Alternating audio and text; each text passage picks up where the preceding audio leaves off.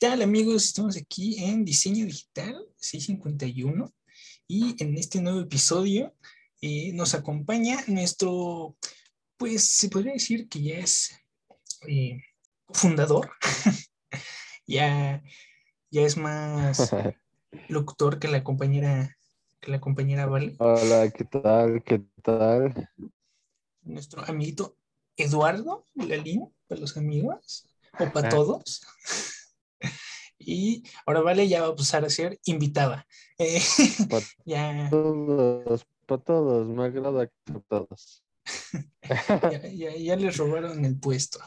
Entonces, en este capítulo de hoy vamos a hablar de Día de Muertos. Vamos a ver qué es la tradición, qué tan importante es en México y vamos a leer uno que otro dato curioso. Ahora va a ser un capítulo bastante corto. ¿Y de qué vamos a hablar hoy, amiguito? Pues básicamente, eh, vamos a ver qué es el Día de Muertos para los que no son de, de México, por así decirlo. Vamos a explicar un poco. El Día de Muertos es una festividad que se lleva a cabo el 1 y el 2 de noviembre. Ya es tradición, la cual consiste en celebrar a los difuntos y dar, dejar o dar ofrendas de comida, eh, juguetes o cosas que le gustaban a aquella persona a la cual perdiste. Y pues básicamente ese sería como el tema de la celebración. Ahora, y bueno, yo desde mi punto de vista siento que ya ahorita se ha modificado bastante la, la festividad. Y por el sentido de que siento que ya se mezcló un poco con lo que es la tradición de Halloween, que es la americana, de pedir dulces, disfrazarse. Entonces, como que últimamente ya se han fusionado estas ideas. Es que yo había escuchado que, o sea, sí se daban cosas a otras personas, pero eran cosas de las ofrendas, que sobraban de las ofrendas, es decir, como eh, fruta, eh, comida y esto, bueno, ese tipo de cosas. Y, y con el tiempo eh, fue, fuimos adoptando las costumbres este, estadounidenses, co- como lo mencionas, que pues ahora es de, ajá, de que es disfrazarse, este, dar dulces, pedirlos y demás, porque antes tampoco eran disfraces de cualquier cosa, o sea, sí habían disfraces, pero era este, la Catrina y, y, y el charro, ¿no? O sea, la vestimenta de charro con, con el catrines. maquillaje de calavera, ajá, los catrines, sí, exactamente. Eh, buen punto. Eh, ahora, en estas festividades también eh, algo que es bastante, bueno, yo disfruto y siento que la mayoría disfruta, sería la comida que en estas fechas se da. El clásico. Oh, bro, bro, bro, el pan bro. de muerto, bro, Uf. no. Delicia, eso es vida. Yo creo que es lo que más disfrutan todos de, del Día de Muertos, ¿no? Bueno, eh, ya se empieza desde septiembre, ahorita ya puedes ir Ya estas fechas de que vas a a la Walmart, bodega y ya. Ajá, ya desde junio ya está lo de Día de Muertos. Otra cosa que, por ejemplo, puedes decir que se disfruta en Día de Muertos, porque yo podría decir, el- no sé si has probado el camote o dulce de calabaza que preparan. Ah, sí, Muy bueno. también. Otra comida que digas es muy buena de Mm. esas fechas. Pues creo que, creo, no me creas, no estoy seguro, pero según yo, el mole era muy típico de esas fechas. Mm, O sea, además de que es típico mexicano, eran las fechas en las que más se cocinaba el mole. el hacerle su molito ah, para la ofrenda. Porque el mole, de hecho, viene de la tierra, güey. Entonces, eh, pues, la, eh, digamos que es de donde provienen todos los muertos y demás. Entonces, es como una gran ofrenda para ellos, hasta donde yo sé. Mm, Ahora, adentrándonos ya un poquito más en los datos curiosos, ¿qué te parece si nos aventamos unos datitos curiosos y los analizamos. Va, me Va, late. va, va, va. Como por ejemplo, esta celebración tiene alrededor de 3.000 años. El origen de esta celebración se remonta a la época de los aztecas, quien en esta fecha rendían homenaje a las almas de los difuntos que año con año visitaban el mundo de los seres vivos. Como sus tradiciones que tenían, por ejemplo, en Egipto de hacerle sus tumbas muy eh, Adornadas. ajá, muy adornadas a los difuntos. En, en México se le se les conmemoraba así, ¿no? Ah, mira, este, este lo vi y me, llamó la atención porque este yo, al menos yo no lo sabía, que eran los tres tipos de altares. El altar de muertos es uno de los elementos fundamentales de la celebración del Día de Muertos. Este representa la visión que la cultura prehispánica tenía de la muerte. Existen tres tipos de altares. De dos niveles, representando el cielo y la tierra.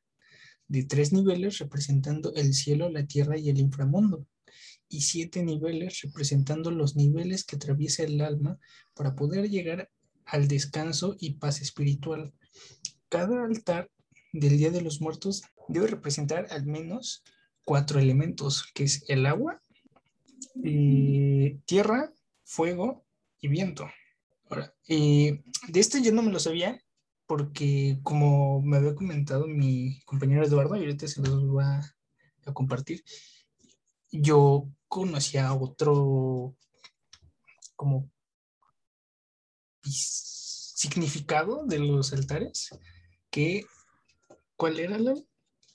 Ah, yo, yo conocía que hay altares que se hacen a los familiares y hay altares que se hacen a las mascotas, que eso principalmente es este otro dato curioso, más este, digamos que reconociendo el trabajo de los Xoloescuincles, que es la raza de perro mexicano, que es el que se supone que guía a las almas al, al otro mundo. Entonces, pues estos altares hacia animales, eh, que se supone que si has tenido mascotas son tus guías al morir, pues son para ellos. Y hay otros altares que es para la gente que este, está vagando, digamos, que ya nadie los recuerda y que buscan como un lugar donde descansar o donde estar. Hay altares que se le, se le hacen a estas personas. De hecho, ese era más o menos no tan espaciado como los decías, pero yo, o sea, sabía los normales, que era el altar a tus familiares, y el de las personas pues, que andan vagando que no les llegaron a poner altar por cualquier cosa. Entonces, que se les, pon- de- se les ponía como que un extra, ¿no? Para esas personas. No sabía tanto de las mascotas, fíjate. Está bueno. ¿Qué te parece si te ventas uno?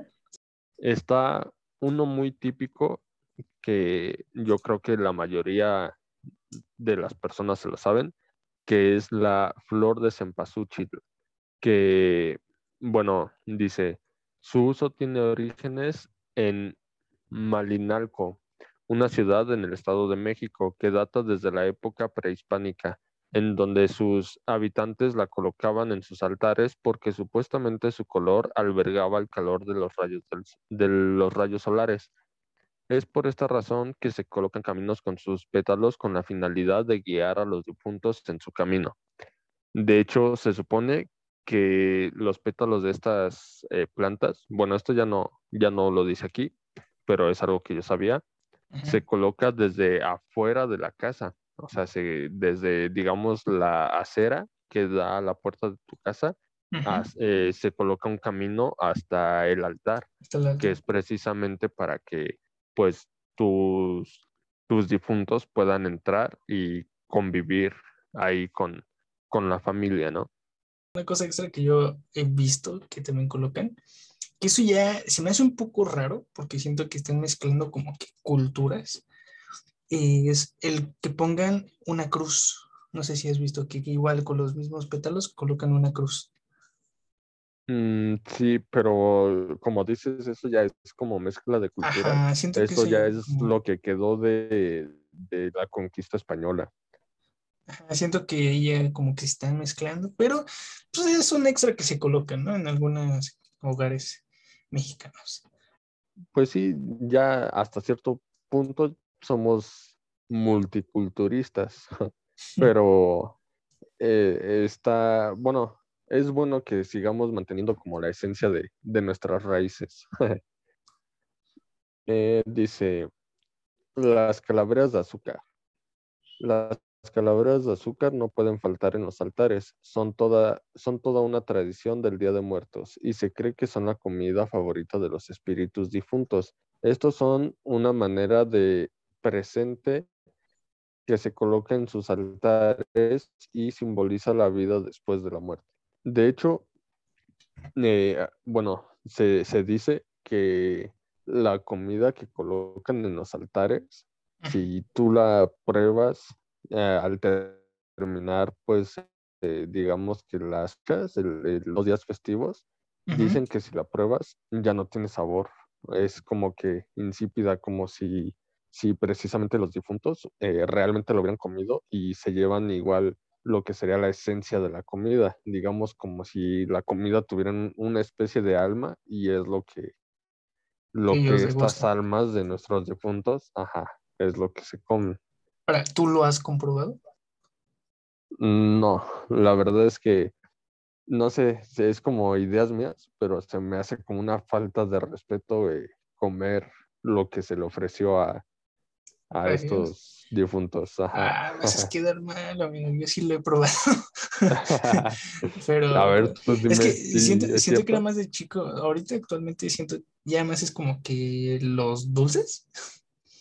Pero antes ah, bueno, chico los dulces. Era un poco más como que, no sé, el pan de muerto o una naranjita o algo de ahí, como que lo agarrabas así de, pues, ya no, ya no lo van a querer ellos, ya comieron, yo me lo quedo. Mira, la, verdad es que ahorita que mencionaste los dulces, en, por ejemplo, en, en, las ofrendas que luego se hacían en mi escuela y demás, yo sí era de los que a escondidas, en mano larga, agarraba una calaverita de chocolate y se la comía. Las ofrendas, y ratero como un chavo. ¿eh? Y bueno, ya con esto conocimos un poco más el trasfondo del Día de Muertos.